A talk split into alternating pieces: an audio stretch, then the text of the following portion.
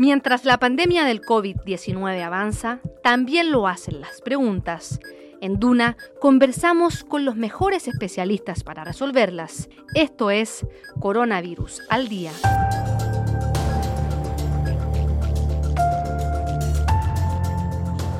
¿Cómo están? Muy bienvenidos a nuestra nueva entrega de Coronavirus al Día, el podcast de Radio Duna, donde tratamos de establecer algún tipo de guía de uso, de orientación a nuestra vida con este coronavirus SARS-CoV-2, con la COVID-19 y consultamos a diferentes especialistas eh, para ir aprendiendo un poco más sobre las cosas que tenemos que tener eh, claras eh, y también despejando las dudas que podamos tener. Nosotros como les reitero siempre cada semana, los convocamos a hacernos consultas a través de nuestras redes sociales en arroba Radio Duna, tanto en Twitter como en Instagram con el hashtag coronavirus al día. Esta semana nos acompaña Lorena Tapia, ella es pediatra y viróloga, es profesora asociada del Departamento de Pediatría y Cirugía Infantil de la Facultad de Medicina de la Universidad de Chile, también es pediatra de la Clínica Las Condes. Eh, ¿Cómo está, doctora Tapia? Muchísimas gracias por acompañarnos esta semana. Hola Francisco, eh, bien, estoy bien, muchas gracias por la invitación pediatra y viróloga es un mix bastante contingente para, esto, para estos tiempos, ¿no? Sí, siempre es contingente. La verdad que los pediatras vemos muchos virus. Es verdad. Así que es una buena combinación. Me ha tocado trabajar en varios virus respiratorios, en pediatría es algo bien frecuente. Así que sí, es un buen mix. ¿Y le puedo preguntar qué fue primero? qué especialización tomó primero? Eh, sí, claro, yo eh, lo que pasa es que yo en mi formación hice un doctorado en ciencias médicas asociado a pediatría, hice pediatría con un doctorado en ciencias médicas y desde ahí estoy en virología. Perfecto. En los virus respiratorios, me tocó de hecho hacer un postdoc en virus respiratorios y después em, eh, terminé hace poquito, de hecho, de infectología, completando como todo lo, más infectológico general, pero vengo desde la virología desde hace ya harto tiempo. Perfecto. Y me imagino que em, eh, una... Es, un motivo eh, bastante mm, frecuente de consulta el impacto del COVID-19 en, los niños, ¿no? Es, obviamente un, público, es, es un grupo del que siempre todos estamos muy preocupados eh, y sobre todo cuando se mezcla con otros asuntos que también inquietan a, la sociedad, como por ejemplo el eventual retorno a clases y cuál es la manera eh, eh, correcta o si es siquiera posible hacerlo, en qué circunstancias, ¿no? Eh, ¿Le toca mucho, mucho asesoría en ese caso?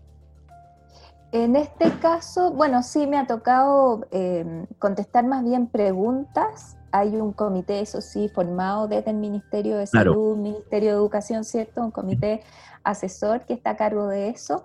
Trabajo, de hecho, bien cerca de algunos de, de ellos, de quienes están a cargo de ese, de ese trabajo. Em, pero sí, es una pregunta frecuente de pacientes, de amigos, de qué vamos a hacer con los niños para que puedan volver al colegio y cómo lo podemos hacer. Ahora, en ese sentido, no, perdón. no, dígame. En ese sentido, nosotros no tenemos todavía eh, una respuesta absolutamente clara. Sabemos que los niños sí se infectan, eh, pero al parecer se infectan menos, eh, con cargas virales que que cargas virales, es decir, excretan el virus también, pero pudieran ser también cargas virales a veces menores, no son la población de mayor riesgo, ¿cierto? Ya lo sabemos, los niños tienen eh, afortunadamente una infección que es más leve que en adultos, no terminan infectándose tan gravemente, salvo excepciones, si existen las excepciones y las vemos en los hospitales, pero no es lo que estamos viendo en los adultos y sobre todo en los adultos de riesgo.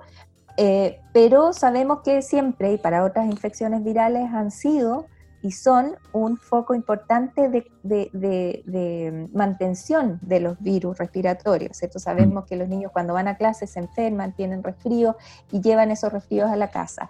En este caso, para coronavirus, eso hay que observarlo, cómo se comporta. Al parecer no son un grupo tan importante dentro de la cadena de transmisión, pero pero hay algunos, algunos esquemas y algunas proposiciones desde los comités asesores para que se pueda volver a clases de manera lo más segura posible. Y eso tiene que ver mucho, mucho con las medidas generales que ya conocemos, que son el distanciamiento físico, el, uso de mascarilla y sobre todo el lavado de manos y el sobre em, aislarse y autoaislarse en la medida que uno esté con síntomas respiratorios que pudieran corresponder a COVID. Eh, eh, eso, eso eh, es concordante con esta observación que se hace, que no sé si usted comparte, de que lo generalmente lo más, lo de más cuidado en términos de potencialidad de contagio eh, en, ambientes como colegios tiene que ver con los adultos que circulan, ¿no? Con los profesores o con esta, mm, esta aglomeración de apoderados que se da en horarios de entrada y de salida, ¿no? Exacto, las aglomeraciones de adultos y que, cómo interactúan estos adultos con esos niños es, es lo que hay que tener más más cuidado y es hacia donde están poniendo el enfoque los, los comités y las recomendaciones actualmente, porque al parecer los niños se infectan, se infectan desde los adultos más que nada. Mm. Eh, entonces tenemos que cuidar más bien la circulación en adultos más que en los niños, a pesar que también no, no, hay que descuidarse de los niños de ninguna manera, porque eso puede implicar de vuelta tener en los adultos, pero es, eh, en, este, en esta infección en particular, la infección desde el adulto al niño es la que hay que cuidar un poco más. Y adulto entre adultos, eso sabemos que las aglomeraciones y el no distanciamiento entre adultos causa brotes, causa casos y contactos y necesitamos ir trazando y evaluando los contactos con alta rigurosidad para detener la cadena de transmisión. Cuando hablamos de esas excepciones donde los niños se han enfermado eh, de, de COVID-19, ¿qué sabemos de esas excepciones? Porque naturalmente cuando hablamos de estadística es distinto cuando decimos en una población general a cuando hacemos el foco en niños, porque uno siempre piensa y teme que su niño, ¿cierto?, sea esa excepción. Aquí hay que poner eh, atención y qué en general qué sabemos de esas excepciones. A ver, los niños se infectan y, hay un porcentaje dentro de los, del número total de infectados, hay un porcentaje que representa menos del 10%, que es, de menores de, en menores de 15 años, eh, de los niños que se infectan y que terminan enfermos. Em, de hecho, de los 400.000 que tuvimos, teníamos eh, 40.000 niños enfermos o infectados. Entonces hay como una relación de que más o menos un 10% y eso se ha mantenido del total de infectados representan eh, menores de 15 años o de 18 años. De esos pacientes que se infectan, hay muchos que se infectan y, no, y tienen síntomas leves, Em, hay bastantes que presentan un poco de fiebre, algunos síntomas respiratorios altos, pero hay un porcentaje de niños que puede tener infecciones mayores. Hay también, hemos tenido en los, en los hospitales y en las clínicas niños pequeños lactantes que se infectan y tienen cuadros de fiebre eh, de fiebre con algún compromiso respiratorio, pero bastante mínimo, y que se hospitalizan más bien como para observación. Y hay un grupo especial de niños, que es, que es lo que conocemos nosotros como el, el famoso PIMS o MIS, que hacen un, síndrome de inflamación posterior a la infección por virus eh, del coronavirus. Em, y ese grupo de que hace este, esta como hiperinflamación evolucionan más gravemente. Ahora, el porcentaje de niños que hacen este, esta evolución es bastante pequeño. Si hemos tenido a nivel nacional, hemos tenido más de 160, 170 casos nacionales, ¿cierto? No es un número menor, pero tampoco es un número muy importante sabiendo que se han infectado más de 50 mil niños. Em, y, en, e, y, esos niños que hacen una, una, inflamación posterior, ahí lo que principalmente tienen es un cuadro febril de fiebre alta, algunos tienen un, un compromiso cutáneo, hacen como manchitas en la piel, y síntomas digestivos, harta diarrea, dolor abdominal, y eso se produce entre una semana y algunas semanas posterior a la infección. De hecho, algunos de los niños no, no tienen eh, síntomas durante la primo-infección, es decir, cuando toman contacto con el, con el virus, pero sí lo desarrollan esta hiperinflamación posterior. Y en estos casos más eh, graves, em, ¿tiene secuelas? Eso lo están, se está viendo, pero no, la mayoría de los niños afortunadamente ha evolucionado bien. Em, se han, se han manejado, bueno, cuando se empezó a describir esto en marzo, abril del año pasado, los primeros casos fueron descritos en Europa, en Inglaterra, eh, rápidamente empezaron a hacerse guías o recomendaciones de cómo tratarla y hemos ido aprendiendo a cómo tratarlos, a cómo desinflamar esta inflamación de los niños que se presentan semanas después. Y afortunadamente con ese tratamiento y con esa vigilancia que hemos tenido y además con, el, con, la insistencia que se ha tenido en los servicios de urgencia para detectar tempranamente a estos pacientes, han evolucionado bastante bien. Los hemos seguido en el tiempo y eh, son muy poquitos los que han quedado con algún tipo de secuela cardíaca porque tienen un compromiso cardíaco también importante o de algún otro tipo. Andan, han andado bien pero tenemos que verlos en el tiempo. Son niños que, que tiempo. sí. Una de las preguntas que nos hacen llegar, eh, doctora, em, eh, es si es que existe algún impacto, si existe algún estudio que hable de eh, algún impacto de COVID-19 en el desarrollo del cerebro de los niños. ¿Se ha hecho algún, alguna relación ahí? No, no se ha hecho ningún estudio de, de desarrollo. Eh, no, no, no te podría decir. Probablemente vaya a haber un seguimiento que tenga que ver con lo cognitivo, con, con, el, con haber, sido, haber tenido, por ejemplo, este síndrome inflamatorio en algunos pacientes que tienen este, este PINS o, o MISC. Em, se ha visto que tienen algún compromiso del sistema nervioso central, es decir, del cerebro, de, de, de sus funciones como más cerebrales. Y mm, eh, estoy hablando de algunos que han tenido algún tipo de convulsiones o confusión, y eso hay que seguirlo en el tiempo. Claro. Pero no hay todavía estudios. A propósito, em, algo, que nos hemos ido eh, acostumbrando, familiarizando eh, como público general en toda esta narrativa del, del, 2020 en relación al virus, es la noción de que no podemos esperar que ante un virus nuevo la ciencia tenga todas las respuestas eh, eh, y, transmita las respuestas con absoluta certeza. Eh, esto que, como me imagino que para ustedes también ha sido importante recalcar ese mensaje de lo que sabemos hasta ahora, lo que hemos ido aprendiendo, etc. aún así, comparando lo que sabemos ahora, diciembre de 2020, con lo que sabíamos en marzo, de, ese, de, esa, eh, eh, de ese mundo de incertidumbres, ¿qué es lo que sí tenemos eh, súper claro respecto del comportamiento de este virus em, en relación particularmente a, a, los niños? A ver, lo que seguimos, o sea, lo que tenemos claro es que efectivamente el virus afecta eh, menos intensamente en gravedad a los niños. Tenemos menos cuadros graves en niños que en adultos y menos cuadros graves en adultos que con adultos mayores y adultos con factores de riesgo, siempre con excepciones, ¿cierto? También existen adultos jóvenes sin factores de riesgo que han evolucionado gravemente y se necesitan mayores estudios para evaluar qué es lo que gatilla en ellos una infección grave o una evolución grave de esta infección. Eh, sabemos entonces que en niños es menos grave. También sabemos que eh, los niños pueden excretar el virus estando asintomáticos, que esa excreción del virus, o sea, si se infectan, y se infectan, el virus empieza a replicar o a multiplicarse en su sistema respiratorio, el niño va a tener virus o carga viral, que es lo que nosotros llamamos, en sus secreciones y es capaz de excretar eso, es decir, es contagiante.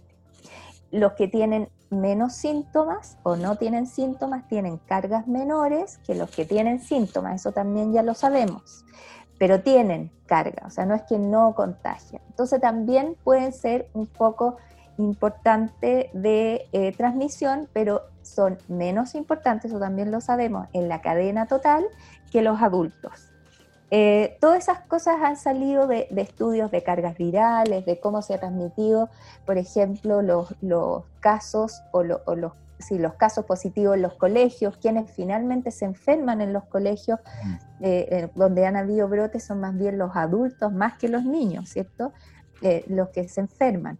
Em, y eso también lo hemos sabido. Y en los casos eh, graves de niños están asociados, y eso lo sabemos, a una hiperinflamación eh, que es lo que estábamos hablando hace unos minutos, y que el tratamiento y el manejo de esa inflamación es enfocada en disminuir esa inflamación lo más rápidamente posible para eh, poder evitar algún tipo de secuela. Eso es lo que sabemos hasta el momento.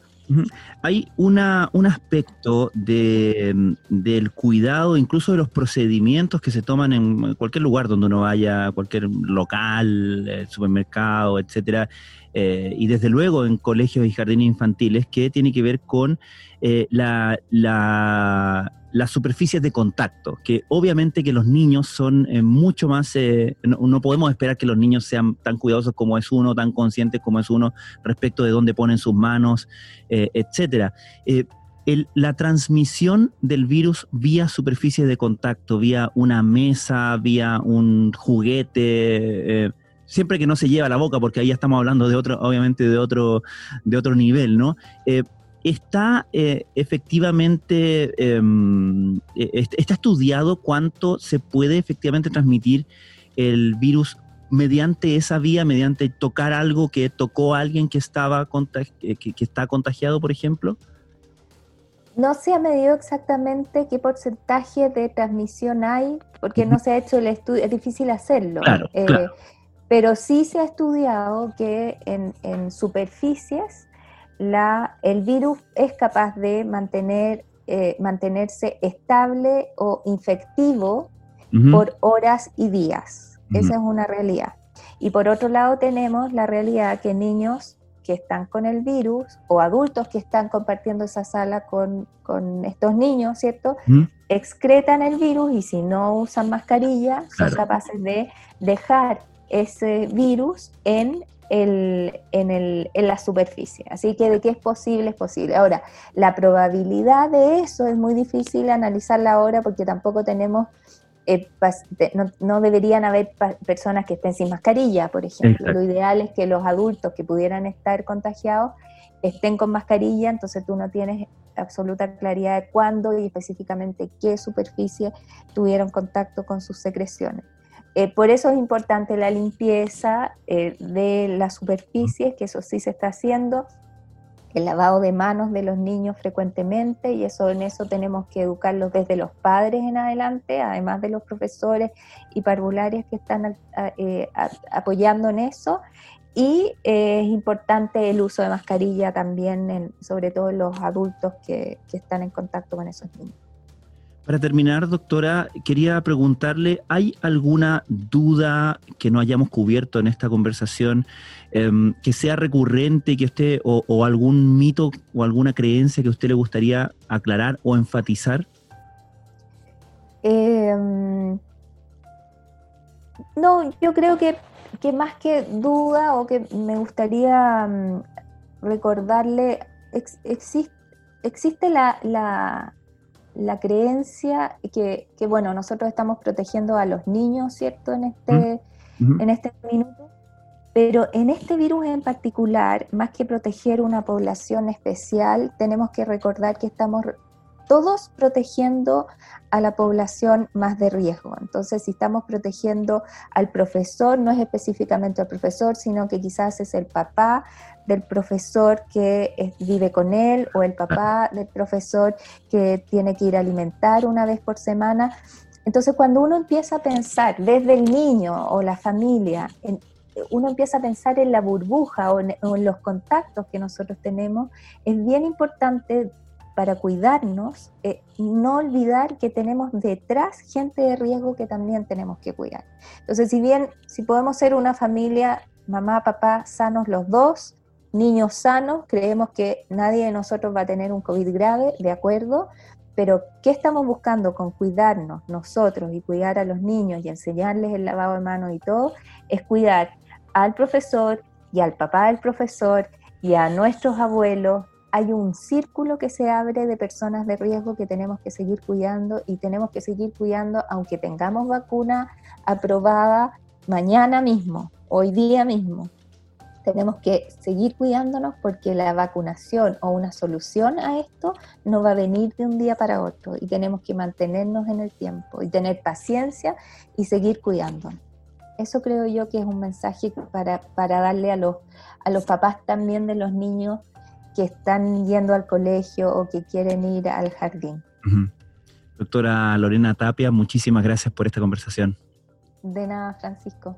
La doctora Lorena Tapia es pediatra, es viróloga, es eh, profesora asociada del Departamento de Pediatría y Cirugía Infantil de la Facultad de Medicina de la Universidad de Chile y también pediatra en la clínica Las Condes. Nosotros, como siempre, los dejamos invitados a que eh, nos eh, sigan visitando, descargando nuestro podcast, compartiendo desde luego, suscribirse, es totalmente gratis, y nos pueden también hacer llevar, llegar sus preguntas a través del hashtag coronavirus al día a través de nuestras redes sociales con arroba Radio Duna. Muchísimas gracias por acompañarnos.